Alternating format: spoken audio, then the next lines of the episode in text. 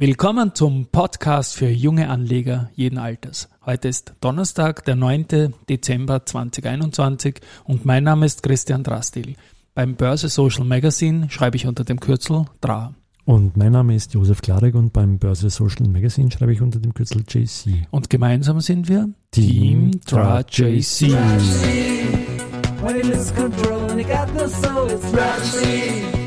When Willkommen im Schnee. Willkommen im Schnee, genau. Aus dem Schnee gekommen bin gerade, ja. Genau, du bist darüber gekommen, hast nicht einmal einen Dreck gemacht im Vor Vorraum. Bin ich da ja, ja. relativ dankbar dafür. Ich habe es probiert, ja. Hast probiert? Habe ich probiert, ja. Hat der Wetterbericht eigentlich genau gepasst? Hat diesmal? er gepasst, genau, ja. ja. Was gestern eigentlich mir aufgefallen ist, gestern war ja Feiertagshandel an der Wiener Börse und wir haben einen Umsatz gehabt von 234 Millionen Euro Aktien gesamt. Und das ist, was ich mir jetzt so schnell nachgeschaut habe, der bis jetzt höchste Feiertagshandelsumsatz. Das klingt ja fast wie einen normalen Tag schon. Das oder? ist wie ein normaler Tag, ja, und hat sich auch durchaus eingereiht jetzt in die ersten Dezembertage. Und nächste Woche wird es dann definitiv soweit sein, an irgendeinem Tag, ich schaue mir das hier genau an, dass die Wiener Börse dann wohl um den 11., 12. oder so aber 11. ist glaube ich noch Wochenende, ähm, dass nächste Woche 13., 14. irgendwann das Vorjahresgesamtumsatzniveau äh, 10 Handelstage vor Schluss übertroffen werden wird. Also wir sprechen da von gesamt dann circa 64, 65 Milliarden Euro Gesamtaktienhandelsvolumen. Jo. Ja, der Markt konsolidiert momentan sehr, sehr, sehr hoch. Ja, also der, Feiertagshandel war ja auch deswegen sehr gut, weil es relativ kräftig nach oben gegangen gestern in Wien, oder? Naja, am Anfang. Aber also wir haben, genau, wir haben dann unverändert geschlossen. Ja. Wir haben am Vormittag einen Gap gemacht, das ist unser Börsenbrief, weil wir immer, wenn gehandelt wird, einen Gap machen. Da hat alles noch sehr freundlich ausgeschaut. Und zum Schluss ist dann ein kleines Minus gestanden. Aber das tut eigentlich nicht so viel zur Sache. Es war in Summe gut, dass gehandelt wird an solchen Tagen weil sonst verlierst du auch die internationale Entwicklung und, und das ist einfach gut und das richtig. Hat, historisch ja. war es immer so, dass man den Anschluss nie genau, weder bei den Verlusten eher als bei den Gewinnen hat man das Gefühl gehabt. Ja. Genau, und es kommt ja dann auch noch zu weiteren Effekten, nämlich dass dann österreichische Aktien gerne an internationalen Plätzen gehandelt werden. Mhm. Und wenn es das mal einreißt, dann bleibt es auch so. Insofern ja. müssen zu jedem Tag, glaube ich, wo die Börsen offen sind, österreichische Aktien auch an der Heimatbörse gehandelt werden können. Und das hat der Christoph Boschan, CEO der Wiener Börse, da vor zwei Jahren richtig gemacht und antizipiert und seitdem, glaube ich, haben wir sogar weniger Börsefeiertage als andere Länder. Ja, weil wir sind besser als die Amerikaner mittlerweile. Zum Beispiel, ja, aber die, die zelebrieren und haben auch die Marktmacht irgendwie. Das ist, ja, kein ja. Mensch wird deswegen langfristig amerikanische Aktien an anderen Börsen halten. Ja, und das dann dominierende Thema am, am, am Dienstag ja. War eigentlich die S-Immo down noch? Die S-Immo noch, da komme ich dann ein bisschen später okay. noch dazu, Passt, weil ja. ich möchte noch gestern noch was dazu sagen, aber danke für den Hinweis auf jeden Fall. An der S-Immo kommen wir nicht vorbei. Ähm, gestern ist dann an diesem Feiertagshandel auch noch ähm, bei der AT&S und bei der Verbund ein neues Alltime High passiert. Und bei der AT&S sprechen wir da von 46,9 Euro. Und wir haben immer mitgerechnet, dass das dann Total Return, also inklusive Dividenden, ähm, auch eine Entsprechung braucht, weil beim ATX gibt es auch den ATX und den ATX TR. Und da kommen wir bei diesen 46,9 ähm, AT&S-Wert gestern auf über 70 Euro Total Return, also inklusive Dividenden. Und wenn wir unsere Variante mit diesem Private Investor Return, also nach der jeweils gültigen Cast, dann kommen wir immerhin auf 63 Euro. Und Wiederholung, das ist das, was der Privatanleger erzielen kann, wenn er bei Hold bleibt und die Dividenden in den gleichen Titel reinvestiert. Das zweite Rechenbeispiel ist der Verbund. Die haben ja vor kurzem jetzt 33. Geburtstag an der Wiener Börse gefeiert. Für mich eines der genialsten IPOs aller Zeiten, 1988. Ähm, die Aktie ist Alltime High 97,85 Euro. Also wir sind vor einer markanten Marke natürlich die will das sehen, die Aktie. Und Total Return sprechen wir davon 174,5 Euro. Und dazu möchte ich noch sagen, das ist jetzt nicht alle 33 Jahre zurückgerechnet, sondern nur 30 Jahre bis zum ATX-Start genau. 1991, das ist schon bald 31 Jahre. Und Total Return, wie gesagt, ist eine Verbundaktie 174 Euro. Und 154 verglichen mit den 97 ist unsere Private Investor, also nach der Cast. Variante.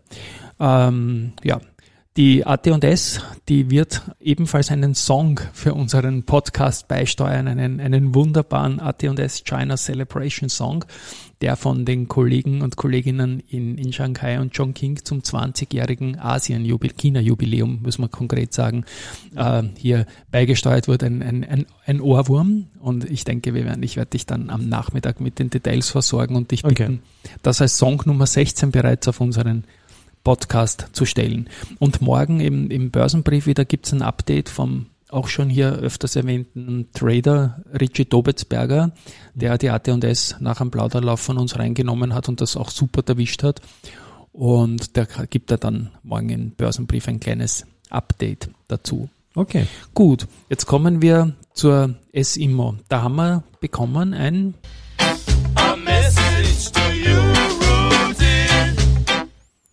Genau, wir haben ja viel darüber gesprochen. Ähm, die neue Situation, es bietet die CPI, sage ich jetzt, manche sagen CPI, ich bleibe jetzt bei CPI, Tschechien und so weiter. Ähm, und die haben ein Angebot gestellt. Ja. Und die SIMO hat dann auch ein Angebot für die Immofinanz gestellt. Ich möchte das jetzt nicht alles nochmal äh, wiederholen.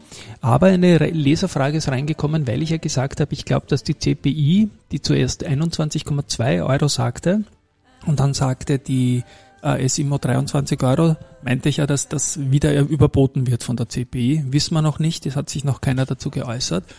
Und das Lesermail meint natürlich vollkommen zu Recht, ob es nicht so ist, dass die CPI aufgrund äh, gemeldeter Beteiligungen einfach ein Pflichtangebot stellen musste.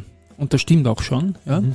Und ich glaube, die hätten das mit den 21,2 sicherlich so defensiv stehen lassen. Und vielleicht tun sie es auch, ja. Aber die SIMO hat jetzt mit ihrem Vorpreischen ihrerseits natürlich einen neuen Druck reingekriegt, weil ich glaube nicht, dass die CPI das dann braucht, dass die SIMO die 10% kriegt, damit 24, irgendwas hält mhm. an der Immofinanz und damit selbst jetzt äh, nur noch ein paar kleine Orders bis zur Sperrminorität braucht. Und mhm. neue Situation, wir werden es in den nächsten Tagen erfahren. Ich habe jetzt wieder munkeln gehört, irgendwie, dass es vielleicht doch länger dauern könnte als die zehn Tage, weil die, die Übernahmekommission kann die Frist erstrecken. Und lassen wir uns einfach da überraschen, was da weiterkommt. Und äh, es bleibt auf jeden Fall spannend. Wir haben ähm, da auch immer wieder den Vergleich zur Starwood und zur CAIMO. Die Starwood hat er da geboten, hat jetzt äh, einen Höchstpreis genannt, kann jetzt über einen gewissen Preis nicht drüber geben. Dafür gibt's jetzt dort halt eine Dividende, Dividende, Dividende, Dividende. Wie wir ja gehört haben, wird die CA immer eine fette Sonderdividende ausschütten. Und auch so ist natürlich relativ spannend, wie ein Großaktionär da einen Return kriegen kann. Mhm. Ja, und es ja. ist ja durchaus spannend, was die dann mit dem Geld machen aus der Dividende. Ja, lassen wir uns überraschen, wohin diese Immobiliengeschichte äh, weitergehen wird. Was haben wir noch für News heute? Ja, was haben wir noch für News? Ähm, es noch am Dienstag noch, also vor dem Feiertag, ist noch eine, eine Nachricht gekommen von der Wiener Börse selbst, dass äh, auf Basis der jüngsten Transaktionen, die wir besprochen haben, äh, bei der BAWAG, bei der Erste Group, Stichwort KXA und bei der BOR, Stichwort Kapitalerhöhung, jetzt erhöhte äh, Streubesitzfaktoren da sind. Das heißt jetzt in der äh, Auswirkung, dass es bei der BAWAG äh, größere Chance auf eine Teilnahme im ATX 5 gibt. Ich habe gesagt, da kämpfen wir fünf Titel um zwei vorhandene Plätze. Und ähm, ich werde mir das genau anschauen, wenn dann die nächste Beobachtungsliste da ist. Aber ein erhöhter Streubesitz heißt natürlich mehr Market Cap, die dafür relevant ist, weil die Free Float Market Cap gilt. Und damit ist die Babak wieder ganz, ganz ein heißer Kandidat geworden. Aber ja. erste Gruppe und Paar hast du, äh, gab es Argumente, gab es bei Babak irgendeinen Hintergrund, warum man das jetzt, oder ist das einfach zu groß geworden? Oder Nein, nein, Streubesitz, da hat sich ja was getan ah, im Aktionariat auch. Ach so, so, okay. Bei der, bei der, bei der Babak. Okay. Ja. Und bei der BOR war es die Kapitalerhöhung, da ist der Streubesitz reingekommen. Bei der erste Group und bei der Babak waren es jedes Mal äh, Großaktionäre. Okay. Und für die erste Group, die muss sowieso künstlich gestützt, gestützt, äh, gestützt nicht äh, ganz blödes Wort, sondern künstlich gekürzt werden, mhm. dass sie auf maximal 20 Prozent Indexgewicht kommt. Ähm, da ist das eigentlich eine weitere Erhöhung, nur dass sie mehr gekürzt werden muss. Mhm. Ja, weil eine Aktie darf im Index nicht mehr als 20 Prozent haben. Doch durch Preiseffekte geht das dann immer wieder nach oben oder nach unten und die Korrekturfaktoren tun das dann immer wieder ausgleichen. Durch die erste, die einzige, die so, so künstlich. Ja, immer wieder auch die OMV. OMV schon. Und mittlerweile oder? müsste auch der Verbund in solchen Regionen sein. Mhm. Und beim Immobilien-ATX ist fast jeder gekürzt von den drei großen. Ja, okay. Ja, das ist ganz klar. Ja. Verzeihung. Und ganz äh, spannend ist auch die POR-Geschichte, weil dieser momentan nicht im ATX und war einmal nur ganz kurz im ATX. Mhm. Und jetzt, wenn man sich anschaut, äh, ein erhöhter Streubesitzfaktor kann da auch ähm, in der Market Cap die mal in eine spannende Position bringen, die POR. Und zusätzlich wird man sich auch ansehen müssen jetzt die Umsätze. Da fehlt der POR auch noch einiges. Also es ist jetzt kein akuter Kandidat, aber vielleicht für den Herbst im nächsten Jahr kann ich mir gut vorstellen, dass der erhöhte Streubesitz und Postkapitalerhöhung, also nach der Kapitalerhöhung, da einen Indexeffekt bringen kann. Ja. Lansing ist auch ausgezeichnet worden. Die sind jetzt eins von nur 14 Unternehmen weltweit, äh, die ein AAA bekommen haben von CDP. Das ist so quasi, der gilt als Goldstandard in der Umweltberichterstattung und eins von 14 ist jetzt nicht wenig. Mhm. Ja, die Do Co. ist wieder mit Shorts konfrontiert. Die Citadel spielt da mit der Position herum. Die sind ähm, jetzt wieder eine Spur shorter, als sie es noch vor wenigen Tagen waren. Am 3.12. sind 0,63 Prozent vom Grundkapital gemeldet worden, jetzt sind es wieder 0,70. Aber sie waren vor 14 Tagen noch über 1 Prozent mhm. und das geht immer so hin. Ich meine, die hin und her. Und äh, was mich interessieren würde, ist, wie die Position gesamt steht eigentlich dann bei der bei der ähm, Citadel, ob die da Gewinne oder Verluste machen. Ja. Andritz hat auch wieder einen Auftrag bekommen. Immer, ja. Diesmal ja. Und zwar von der HKB Hoalu Paper Joint Stock Company. Klingt wieder traumhaft. Klingt und zwar geht es da um eine komplette Vietnam, okay. Okay, OC, danke fürs für den Hinweis noch. Eine OCC-Linie samt Trajektaufbereitung. Okay. Was immer, ne? Und äh, ja, soll in wenigen Quartalen, also im dritten Quartal 2022 auch schon fertig sein. Insgesamt, glaube ich, eine gute Phase für die Wiener Börse. Es schaut jetzt nicht nach Jahresendrallye aus, es schaut jetzt auch nicht mehr nach größerer Korrektur aus. Der ATXDR ist knapp über 40 Prozent im Plus, also die Wiener Börse wird definitiv ein super Jahr heimbringen. Höhere Umsätze als im Vorjahr, Handelsvolumen und damit auch wohl das beste Jahr seit zehn Jahren in dieser Hinsicht.